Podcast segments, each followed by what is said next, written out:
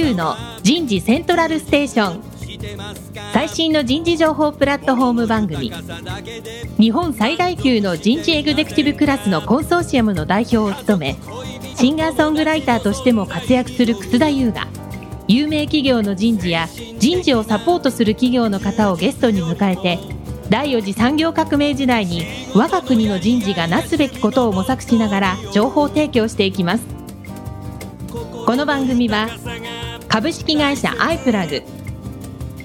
タレンタ株式会社。株式会社ファーストキャリア。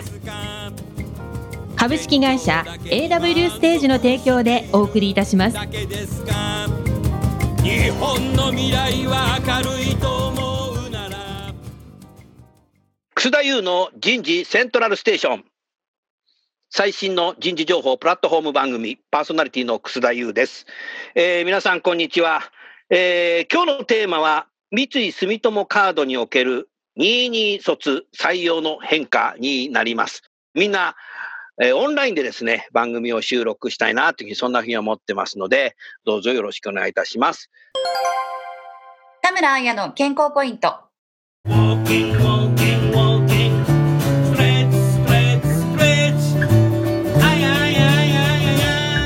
身の血流を良くしていきましょう。長時間座り続けることで、心臓病やがん、糖尿病といった重篤な病気になるリスクが高まることが指摘されています。この一番の原因は下半身の血流低下です。下半身の筋肉は全身の筋肉のうち6、7割を占めています。座りっぱなしの状態は足やお尻などの大きな筋肉がほとんど動かされず、血流が滞り、動脈硬化などを引き起こします。動かないことでエネルギー消費量も少なく肥満になりやすくなります。1、1時間に1回は立ち上がる。椅子から立ち上がることでスクワットを行うように太もも、お尻の筋肉を使います。2、車内や自宅を歩く。3、椅子に座っている間は、かかとの上げ下げ、そして膝を伸ばすことでふくらはぎの筋肉を動かす、など工夫をしながら意識的に足の筋肉を使いましょう。下半身の血流を良くしていきましょそれでは早速ゲストの方をご紹介いたしましょう。三井住友カード株式会社人事部兼人材開発室赤井陽介さんです。赤井さんどうぞよろしくお願いします。はい、今日どうぞよろしくお願いします。今回のスポンサーを務めていただきます株式会社アイプラグ取締役 COO 直木秀則さんです。直木さんどうぞよろしくお願いします。はい、よろしくお願いします。赤井さん、はい、昨日さ、大きな書店に行ってさ、本をたくさん買ったの。だけどさ、釣り銭もらうの怖くてさ、はい、ビザカートでさ、ツッて突っ込んでさ、アイション番号入れてくださいっつったら触んの嫌だなと思ったんだけど、アイション番号入れなくてよかった。よかったなっていうふうに思ってね。あと私の書斎の裏にね、ローソンがあって、もう毎日ね、買い物行くんだけど、もうここもさ、ローソンさんはポンタカードはさ、出せばさ、あとはなんかピーってやってもらって、あとはもうクレジットカード、ビザカード、ビュッて差し込むだけなので、4桁の番号入れなくていいので、でもう最近ほら、ビニール袋も自分の持ってってさ、自分で入れちゃうんで、もうなんかね、コロナになってさ、もう僕も高齢者なので、ちょっと怖いんですよね、そういうこと、なんか神経質になってきちゃってね。で、4桁の番号入れてくださいっていう時に、サインでもいいですか、サインでもいいですよって言った時に、もうマイボールペンで、自分のボールペンで書くっていう。本当だからさ、このコロナになってからさ、はいキャッシュレスのありがたさって、すごいね、エブリデイ感じてるよ。そうですね、あの本当にこのなんかキャッシュレスを推進するという流れが、この新型コロナ禍でも、こういう形で出てくるんだなというのは、私もあのずっと当社で働いているんですけれども、うん。まあ、こういう時代になったんだな、こういった時にもキャッシュレスっていうのをこう取り出していただけるっていうのは、本当にありがたいなというふうに感じてます。なるほどね。直樹さん、すごくそれ分かるよね。そうですね。もうだからね、財布の中にね、10円玉、5円玉、100円玉ってずーっと入ったまんまだよ。なくてもいいんじゃね？みたいな。なんかね、カード安心。すごくね、良かったね。さあ、じゃあ本題に行きたいと思いますけども、今日のテーマは、22の採用の変化。もう、22のこう説明会とか、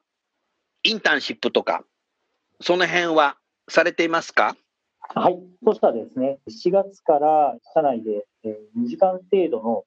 まあこれも完全にオンラインなんですけれど、ワークショップというのを開催して、えー、随時学生の方に、えー当社のまあ情報というのを提供する場というのをまずベースで作らせていただいております。ワークショップっていうのは、どんなアジェンダでされるんですか？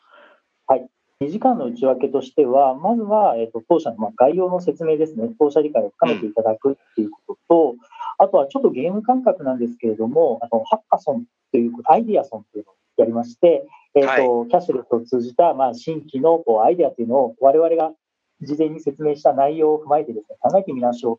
というのを、おお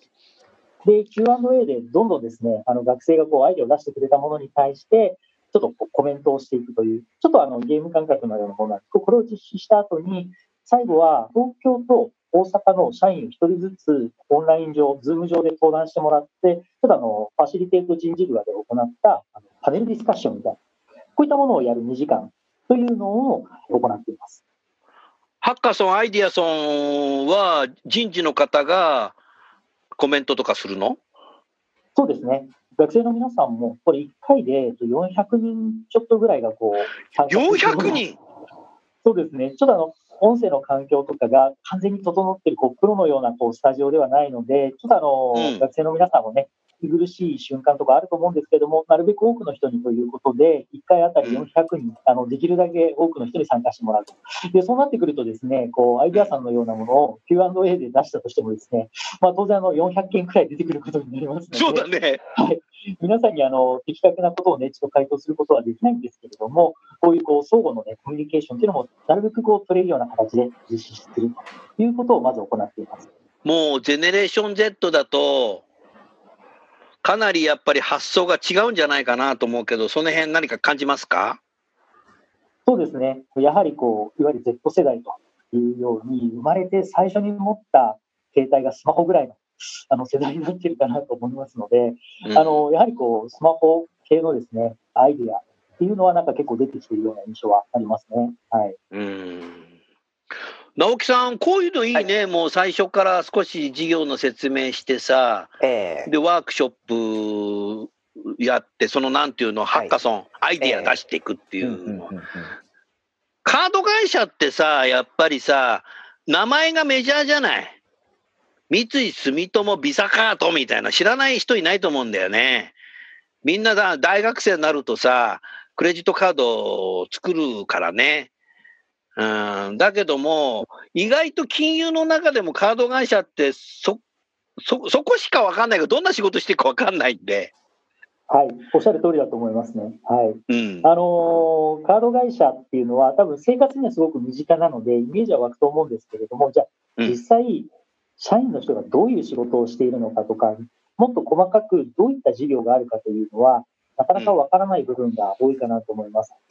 なので、そういったこう業務のイメージをつけていただきたいっていうことを、なるべく多くの方に知っていただきたいというのが、えありまして。で、加えてこの新型コロナ禍でですね、ちょっとオンラインっていうことしかできないという状況を、ちょっとまあ、ある意味逆手にとってですね、だったらいっぱいの方、多くの方に情報提供できるじゃないかというところで、1回あたりの人数を大幅に増やして、なるべく数多くの方に当社の興味を持っていただくきっかけをちょっと持っていただきたいなというのが趣旨になっています。なるほどね。直樹さんなんか楽しそうだね、こういうの。そうですね。そうするとさ、400人も来ると、こう、意見の言う人とさ、おとなしく聞いてる人っていうのも出てきそうだね。圧倒的にちょっと一方的な情報提供の機会になってしまうので、参加者の皆さんがどのようなこうモチベーションで参加されているかっていうのは、つぶさには把握することはできないんですけれども、本当にここはだから、数多くの方のちょっときっかけになっていただければなと。で、先ほど楠田先生がおっしゃっていただいたように、金融の中で言うと、まず金融業界だっていうことすらですね、カード業界っていうのは認識されてないことも多いので、本当に？そうですね。あの、そうかな。うりん。金融だとイメージがあるのは、まずど真ん中にやっぱり銀行さんがいらっしゃって、で、その脇をこう、低損保、証券、こういった業種の方々に固まられて、その後ろにいるのが、なんとなくこうキャッシュレス業界のような なるほどあ。るので、はい。なるほどなので、金融をど真ん中でご覧になっている方っていうのは、ちょっと深掘りしていかないとですね、当社のような業界にたどり着かない。あとはうん最近は結構あの通信業界ですとか、結構インフラ業界の方を興味持たれているところが、こう決済インフラっていう文脈で、カード業界を興味持っていただけてはいるんですけれども、なかなかまだ知名度が低い部分なのかなというふうに思いますので、このオンラインということを活用してですね、多くの人にこう当業界を知っていただく機会が作れているというのは、まあ、新型コロナの状況においては、なんかこう、言い方悪いですけど、ちょっと怪我の巧妙じゃないですけれども、こういった状況だったからここまでやれたっていう、なんか、ことは言えてるかなと思います。なるほど。そうすると1回目は、そのカード会社っていうものの啓蒙活動になるんだね。あの、かなりそういった要素も強いんじゃないかなと思います。その中で説明した後に、新しいなんかこう、カードの使い方っていうのを若い人たちの発想で、アイディアを出してもらうと。それは面白いよね。うん。そうすると、そこの中から興味持つ人が増えてくるような気がする。そうすると、その後何かこう、インターンシップとかあるんですか？はい、ありがとうございます。えーここでですね、あの幅広い学生の皆さんに情報を提供した後に、えーオンライン上でワンデーインターンシップ、または3日間のですね、複数日程のインターンシップというのをご用意しておりまして、えーいずれかのコースにエントリーいただくことができるという、あの、次のステップというのをご用意しております。なるほど。1日インターンシップと3日インターンシップっていうのを大きく分けると、狙いは何が違うんですか？あの、1日のインターンシップというのは、えーまずはですね、私たちの会社のハブアグッドキャッシュレスという、ちょっと CM でもおなじみの戦略というのがあるんですけども、その戦略というのをしっかり理解していただくところに重きを置かせていただいております。なるほど。で一方で3日間のインターンシップについては、そのうんハブアグッドキャッシュレスの戦略を理解していただくとともに、そこからですね、えっと、3日間ぐらいかけて、グループワーク、新規事業を考えていただくワークというのもやっていただきます。で、そこでチームを作り上げて、そこでみんなでディスカッションして、一つのこう案を作り上げていくっていうこう思考のプロセスという、ビジネス寄りの思考のプロセスというのをちょっと学んでいただいて、で、私たちがその3日間しっかりですね、オンボーディングさせていただくことによって、彼らの能力特性みたいなのを理解して、インターンシップが終了した後に、フィードバックの面談で、こういうふうに見えましたよ。だから、これから秋、冬の就活期間中に、こういったところを強みとして伸ばしていったら方がいいのかもね、みたいなですね、フィードバック面接のをセットにやらせていただいてます。フィードバック面接はお一人ずつやるの？えっと、そうですね。1回あたりがですね、東京と大阪で35名から40名の間参加して、それに対して東京と大阪それぞれで2名ずつですね、社員が常にグループというのを見させていただいているので、結構あの、一人一人のこう能力の特性というかですね、特徴、キャラクターというのをすごく見ることができますので、その中で客観的な情報というのをですね、こうこういうふうに見えましたよ。こういうことをですね、提供することによって、まあ今後のこう啓蒙に活用してもらえればなというふうに考えています。そうすると、三井住友カードさんが、そのインターンシップ3日間の間に説明したことの理解力と、はい。ワークショップでの自分の意見を言うっていう議論力と、はい。それから、それをなんかまとめるリーダーシップ力っていうのが見えそうですね。そうですね。あの、オンライン上なので、特にそのリーダーシップですとか、あとはサポートする役割ですとか、新しいアイデアをこう、ポンと出していくアイデア力みたいなのは、あの、すごく見やすくなってですね、フィードバックがしやすくなった、フィードバックの違いがすごく出たかなと思うん。直樹さんさ、こういうのってやっぱオンラインだからさ、喋らないと存在感ないよな。ええそうですよね。会場にいるとさ、え喋んなくてもいいるじゃんっていう存在感はあるけど、えうん なおさらオンラインだとさ、黙ってるとさ、はい。なんかあの人壁紙なんじゃないみたいな。確かにそうですね。うん。面白いことやってるね。う。あの、今年に関して言うと、オンラインがゆえにですね、すごく、なんかできる部分っていうのも増えたかなと思いますね。そういうふうにできることが増えた？はい。あの、ただやっぱりこう、直接、フェイス2フェイスでコミュニケーションを取れないっていう、なんかあのマイナス部分はあるんですけれども、私たちの考えとしては、そこはそのオンライン上であっても回数を増やすことによって、接点を持つ回数を増やすことによって、まあなんとかカバーしていければなと考えてます。おっしゃる通りだね。去年まではそういう1日とか3日間のやつを集まってやってたんですか？はい、去年まではもう完全にこう対面のみでやってました。もう対面ということしかですね、選択肢がなくて、これをオンラインでやるなんていうのはちょっとありえないよねっていう感覚が すごく強くてですね、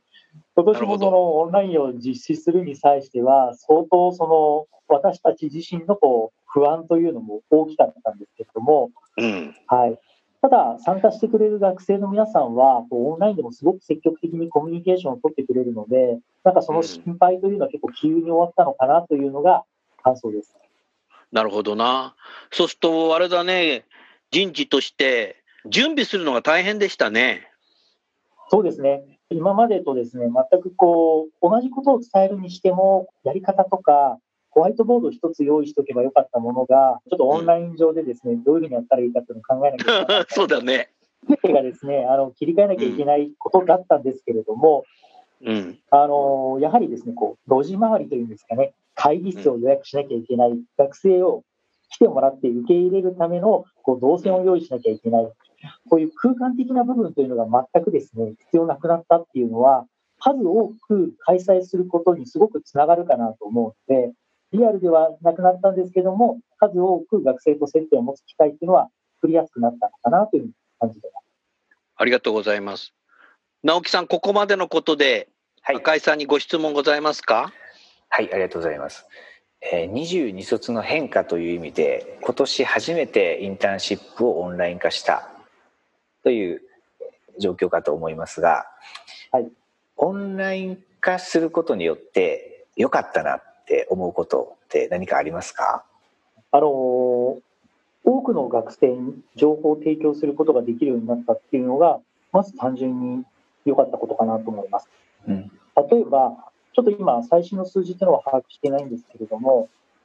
私たちの会社は東京と大阪に本社がありますので、どうしてもですね、興味を持ってくださっている方っていうのは、まあ、首都圏ですとか関西圏に集中していたんですけれども、うん。今年のあの当社にですね、マイページ登録していただいている学生の都道府県別の状況を見ますとですね、ええ。北海道とか東北、おーえ九州、えーこういったところからですね、数多くの方がですね、登録していてくれているので、あの接点を持つですね、あの全国津々浦々、いろいろな学生と接点を持つこうプラットフォームが逆にできたのかなと。考えられるというふうに思ってああ、それはでも、もともと去年って言っても、御社のことは地方の学生さんからも知られていたのだとは思いますが、ただなかなか時間と場所の制約があるがゆえに、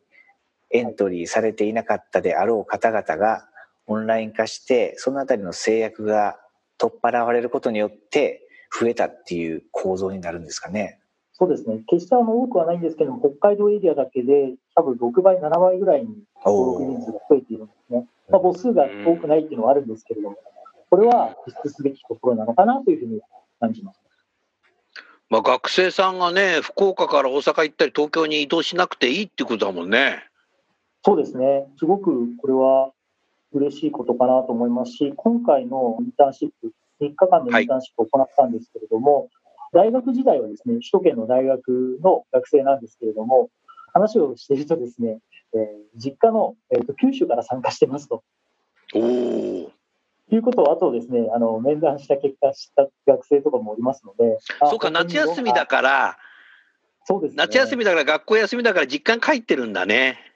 あとは学生の皆さんも多分授業がオンラインになったので、必ずしも自宅で、はい、受けなくてもよくなったということで、地方の学生の方は、まあ、もしくは3月ぐらいにも戻られてたのかもしれないんですけれども、えーうん実家のところから参加する学生というのもいたので、あこれはもう今年ならではの取り組み、あの効果なのかなというふうに感じました。ですよね。もう大学の授業はすべてオンラインかオンデマンドになったし、それから大学のキャリアセンターもすべてオンラインでね、学生さんとやってるっていうので、逆に私たち人事よりも学生のがオンライン慣れしちゃってる。それはすごく感じますね。私たちも完全にインターンシップですとか、セミナーというのはオンラインでやってます。なので、学生の皆さんというのは、会社との接点、インターンシップの参加とか説明会とか面談というのが全てオンラインで実施している状況なので、この子たちが2022年の4月にうん。どういう働き方をするのかなというのは、すごく、じゃあ、4月になったら、まあ、入社式が会社に来てとか、まあうん、週3回、半分は出社してねっていう状況をどのように感じるのかなみたいなのは、すごく考えるようになりました。うん、本当だね。うん。直樹さんだもん、一気に時代が変わったね。そうですね。本当に接点を持つ初期フェーズはオンライン化して、うん。最終フェーズに行くに従ってオフラインを活用される企業様が増えている印象ですね。うん。三井住友カードさんも、三井とか住友とかって冠ついてるから有名な会社っていうのは分かっちゃうんだけど、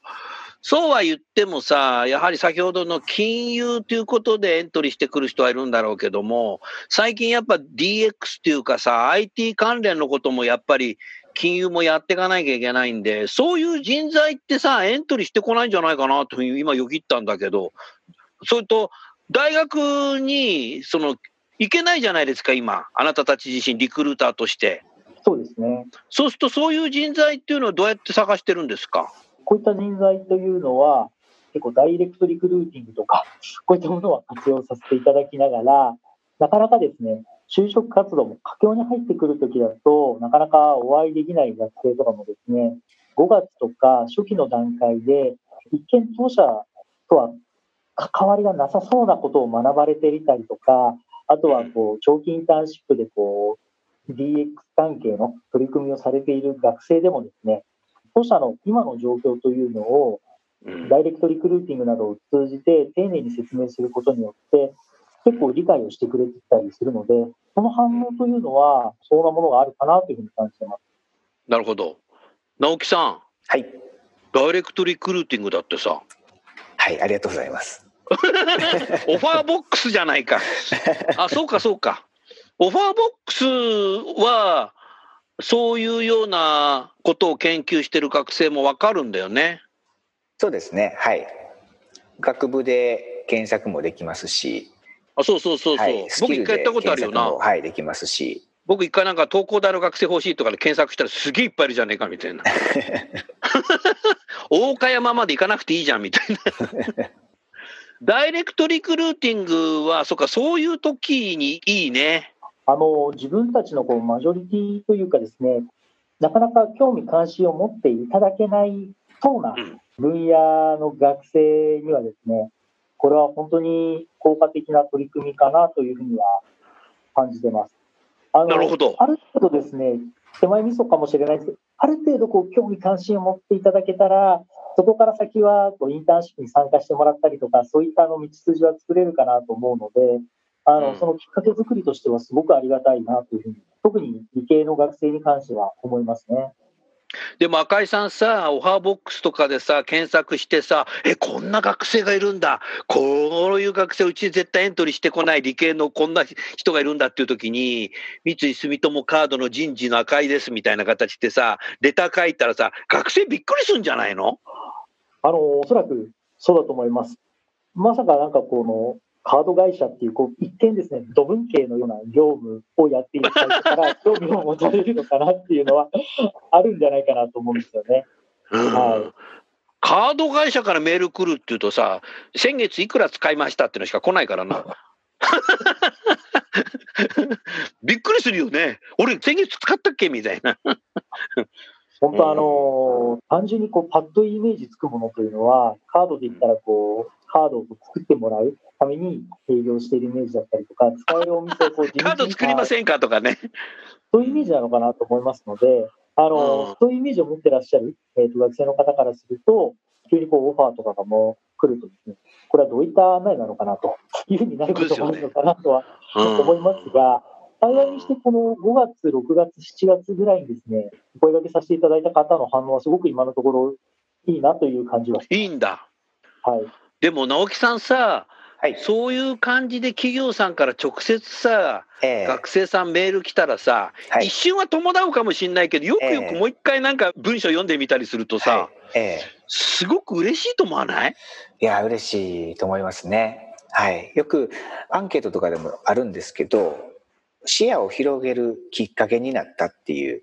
なるほど。ようなコメントをいただくことが多いですね。思いもよらぬ企業の皆様からアプローチを受けて、自分自身が当初はそのような業界に興味を持っていなかったんだけども、興味を持つきっかけになったりっていうようなお声はあ非常に多くいただいてますね。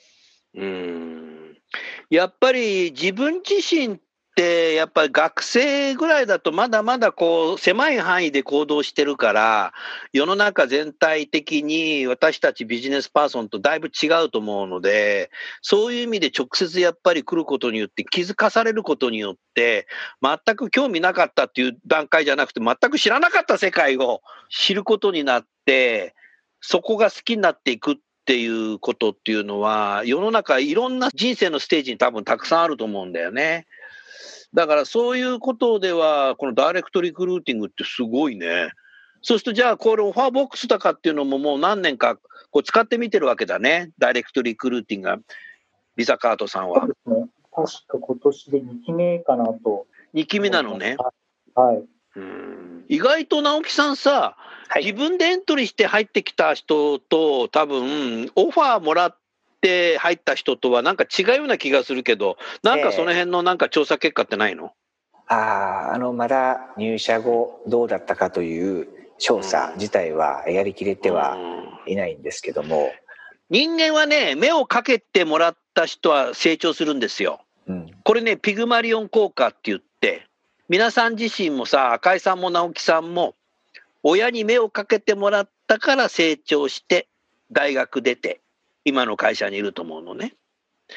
目をかけてもらわなかったら、今の会社にはいないよ。だからやっぱり学生さんも企業側からこう目をかけられるとね、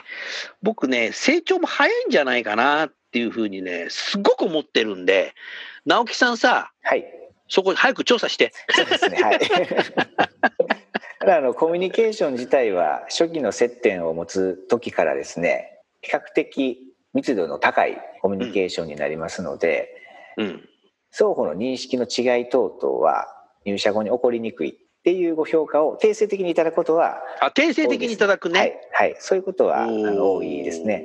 赤井さん、今の定性的ななんか他の企業からいただいてるみたいだけど、まあ感覚論だけど、何かご意見ありますか？あの、接点を持つことと入社後のギャップを生まないことっていうのはすごく多分相関絶対すると思うので、うんここ。はすごく、我々も対応する担当者として、こう、うん。いろんなスキルを持った人とかにどんどん入ってもらいたいとは思うんですけれども、一方で入社した後になんか言ってた話と違うよっていう、こう中と外のギャップを生むような採用っていうのは、双方にとって絶対こう、幸せがないと思うので、うんそ。こはすごくコミュニケーションは大事に取るようにしてますし、最後の局面というか、あの選考っていうのが、やっぱこの後入ってくると思うんですけれども、そこでのこのリアルな部分をしっかり伝えるっていうのは、すごく大事にしなきゃいけないところかなというふうに感じてます。おっしゃる通りだね。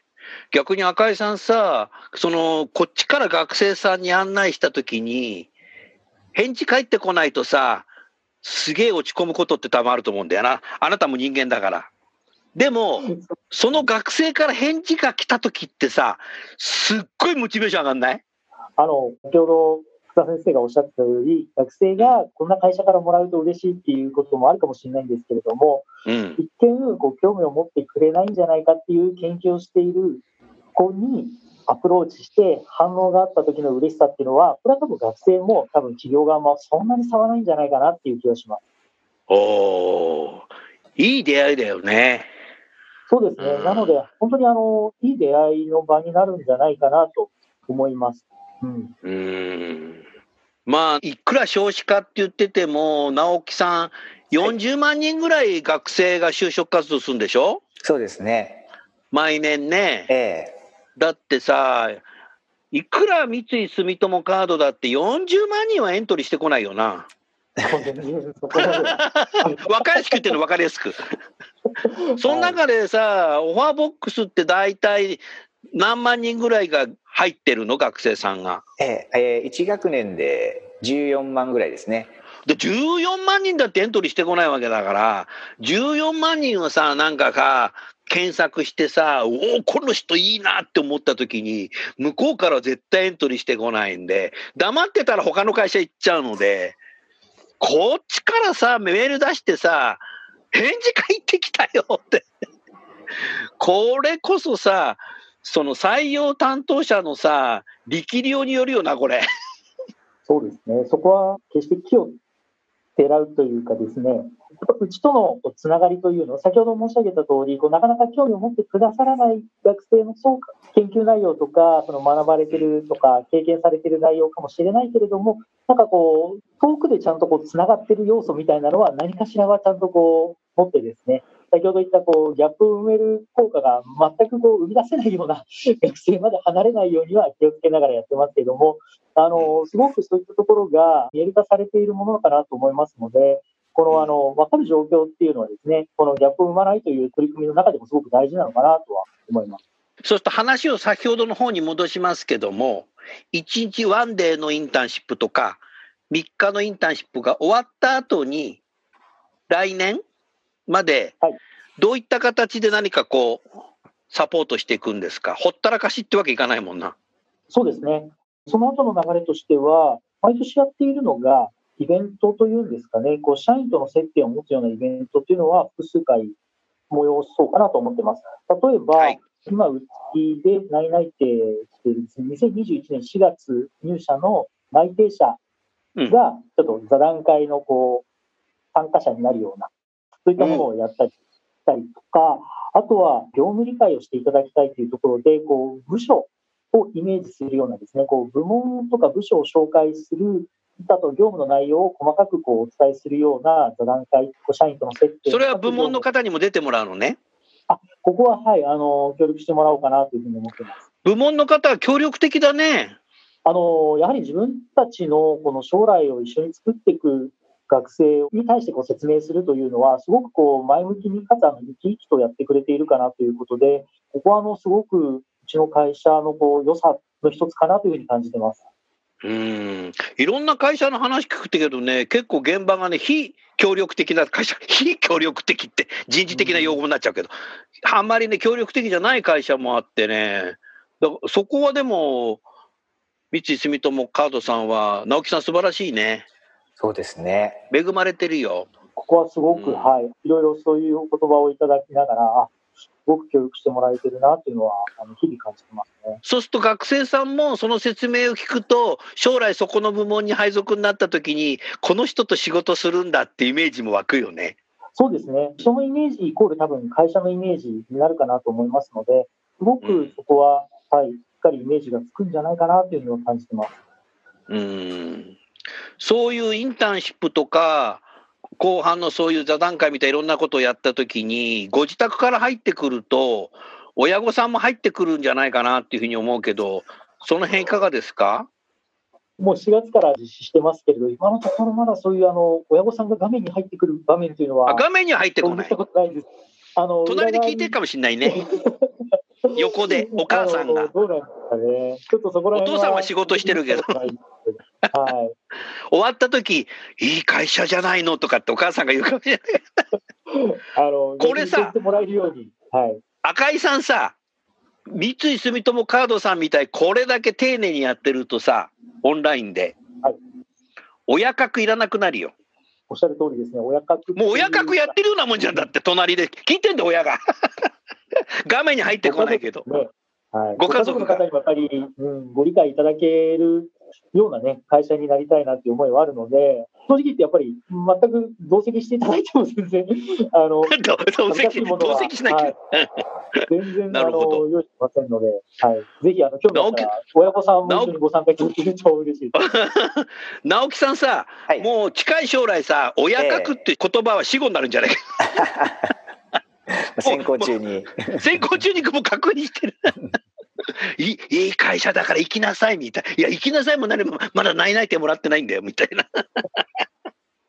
なんとか入んなきゃダメよみたいな。もっと発言しなきゃダメよあなたとかって。終わった後にさ、他他の学生の方が意見言うじゃないのとかってなんか終わった後さ、家族会議が始まってるかもしれないね。とってもいいと思いますね。うんありがとうございます。直樹さん、最後にはい。赤井さんにご質問お願いします。はい。あの、先ほど、あの、理系の学生さんへのダイレクトリクルーティングによるアプローチというような文脈がございましたが、学生さんからしたときには、まさか御社からこんな働き方なり、ポジションなり、お仕事があるんだよっていうようなアプローチがあるとも思ってない中で、アプローチがあった際に、最初の反応としては、どのような反応が多かったりされますか？やはりあのカード会社のイメージというのは、先ほど申し上げた通り、こう会員様を増やすとか、加盟店様を増やすっていう営業の要素ばかりだと思うので、うん。あのまさかこうこういう声のかけられ方をするとは、こういう業界から声かけられるとは思わなかったっていうのが正直なところかなと思います。ただ、情報提供の中で、そのデータを自活用するっていったところの、これからの重要な戦略があるとか、うんこういったあの現在から将来にかけて、皆さんにお声がけさせた理由がですね、少しでもこうつながるようなものというのは少なからずありますので、うん結果的にはですね、こう、講師はつながってくれてるような印象はあります。ああ、なるほど。うん。なので、ただ最初はやはりね、なかなか、ええあこの業界は 来るんだっていうふうには思われてるんじゃないかなとははいはいはい。思いますね。はい。ありがとうございました。赤井さん、そういえばさ、はい。三井住友カードさん、あの浜松町にもあるけど、引っ越すんでしょ、はい。あのーまだあ言っちゃいけないの、番組で。いやあのニュースリリースでも出させていただいておりますので、はい、2021年の4月以降を予定してます。来年の4月以降なんだ。そうなんです。豊洲の今、新しく建ってるビルだよね。はい、あの現在、建設中で、中も今、いろいろと作り込んでいる最中というふうにも聞いていますので、よりですねこう働くことがこう楽しくなるというか、ワークフロー改革とかもありますけれども、こう働き方が変わるきっかけになるような、多分ワークスペースがこれからできるんではないかなというふうに想像してますので、私自身、すご楽しみに、はい、来年を待っています。おお、じゃあ、22のさ、今、就活の学生は再来年入ってくるわけだから、もうその時は豊洲ね、本社勤務の人はね、豊洲、東京本社のね、勤務の人は豊洲の方で、新しいところでワクワクして働けるね。そうですね、もうあの、うんすごくこう気持ちよく働いてる環境がきっとできるんだろうなと思ってますので、うんあのどんどん22の学生には宣伝していきたいなと。うん、本当だよ。はい、赤井さん、僕ね、あの、豊洲にある大企業は人事は、軒並み全部知ってますからね。あのぜひちょっといろいろとご紹介いただけると、うんうんうん。豊洲でさ、ランチしよう。ぜひぜひ。あのー直樹さんさ、はい。僕があの座長で代表であなたが事務局長やってる大崎品川人事研究会ってあるじゃない。はい、ありますね。あ赤井さん出てもらったことあったよね。そうですね。はい大。崎品川人事研究会でセミナーでね。ええ今度さ、豊洲人事研究会作ろうか。意外とさ、そこさ、つながってないんだよね。うん。僕、だから NTT データもマルハニチロも IHI も全部知ってるけど、だってマルハニチロさんはだって NTT データとつながんないよね。ビル隣だけど、仕事が違うからね。だからなんかみんなでなんかあの辺でさ、夕食会とかやるよ、人事の夕食会とかやる、3密、OK になったら3密会やろう、3密会やろうとか、OK になったらな。あ、その時赤井さんも来てな。あぜひぜひ、はい、よろしくお願いします。うん、豊洲盛り上げようよ。直樹さん、はい。事務局長やって。わかりました。ぜひ。頼むぞ、お前。はい。頼むぞ、みたいな。もう、マルハニチロさんがいれば、もう美味しい魚いっぱい出るな。多分な。もう売るほど持ってっから、そこ。いいね。じゃあもうお支払いはじゃあもう俺ビザカードで払うからさ。あそうですね、ぜひよろしくお願いします。楠田優の Human Resource Music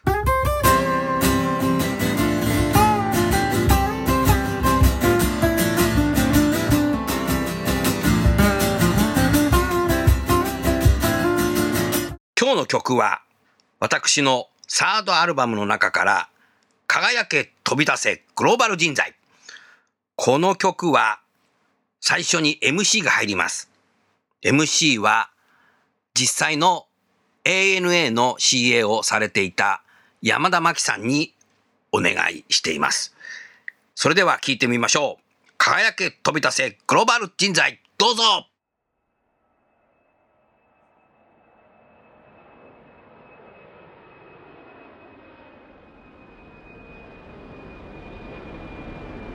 レディーズエンジェントメン、Thank you for choosing 楠田エアライン、Flight 69 for Los Angeles. We are now ready for takeoff. Please fasten your seatbelt and enjoy your flight.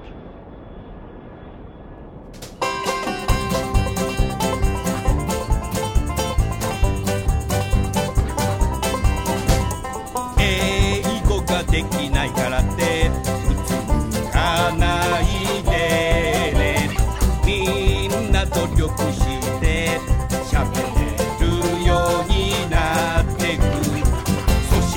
世界へ羽ばたいてゆこう世界70億の人へ僕らは届ける国と国をつなぐビジネスチャンスだ勇気を出して飛び出そうイエーイ明日を信じてゆこう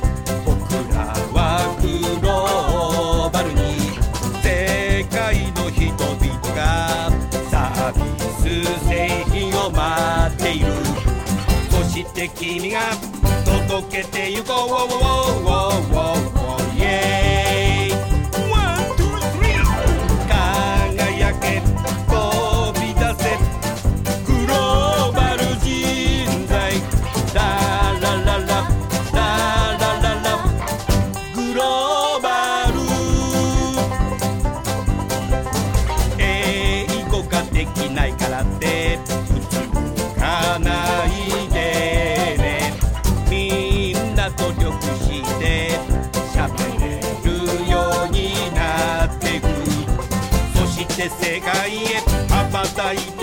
roll, roll.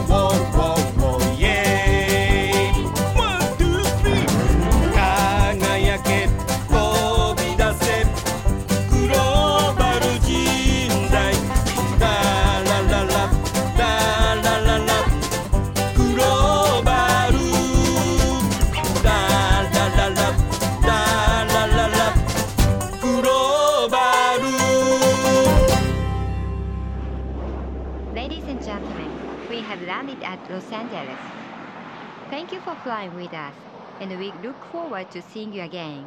Have a nice trip. さあ、今日は本当にあの、ご出演していただいてありがとうございます。最後にさ、赤井さん、この番組ね、実はね、結構ね、学生も最近聞いてるんですよ。あそうなんですか。あとね、はいキャリアセンターはすごい聞いてるんだよね。キャリアセンターの方も次々出るから。だから、ぜひ、その学生さんやキャリアセンターにさ、三井住友カードさんで働くって良さをさ、最後に一言メッセージを伝えて番組を終わりたいと思います。お願いします。はい。今日はね、こういった時間をいただきまして、本当にありがとうございます。あの、三井住友カードは現在、ハブアグッドキャッシュレス、CM でもおなじみかと思いますけれども、この戦略のもと、日本のキャッシュレスを本当に作り上げようという気持ちでやっていると思います。そういう意味では、社員一人一人がこのハブアグッドキャッシュレスという世界を実現するために何をできるかというのを日々考えて、同じ方向に向かって、えっと、業務に邁進している会社なのかなと思います。えー一人一人のつながりも非常に強い会社だと思います。え入社した後もですね、学生の皆さんがうちの会社にどんどん興味を持ってもらえるような、まあ、そんな会社でありたいと考えておりますので、ぜひですね、三井住友カード、まあ、クレジットカード業界会社ってどういう仕事をやってるかってなかなか分かりにくい部分はあるかと思いますけれども、今回の放送をきっかけにちょっとでも興味を持っていただけたらですね、ぜひあのホームページなり情報を提供している場がございますので、ご覧いただけると、すごく面白い会社だなと感じていただけるところがあるかなと思いますので、えーよろしくお願いいたします。本日はどうもありがとうございました。はい。赤井さんありがとうございました。それでは最後にゲストの方をご紹介して番組を終わりましょう。えー三井住友カードの赤井さん、アイプラグの直樹さん、ご出演ありがとうございました。ありがとうございました。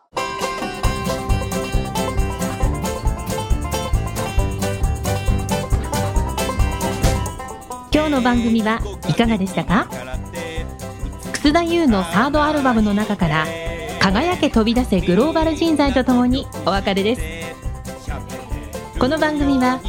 企業から学生に直接オファーを送ることができる新卒向けダイレクトリクルーティングサービスを提供する株式会社アイプラグワークハッピーな世の中を作るをミッションとし世界の HR テクノロジーを日本市場に展開するタレンタ株式会社。若きリーダーたちの可能性を引き出し企業と社会の成長に還元する。株式会社ファーストキャリア。職場でできるストレッチと質の高いウォーキングを提供する健康経営サポート企業の株式会社 AW ステージの提供でお送りいたしました。それでは次回もお楽しみに。届けてゆこう。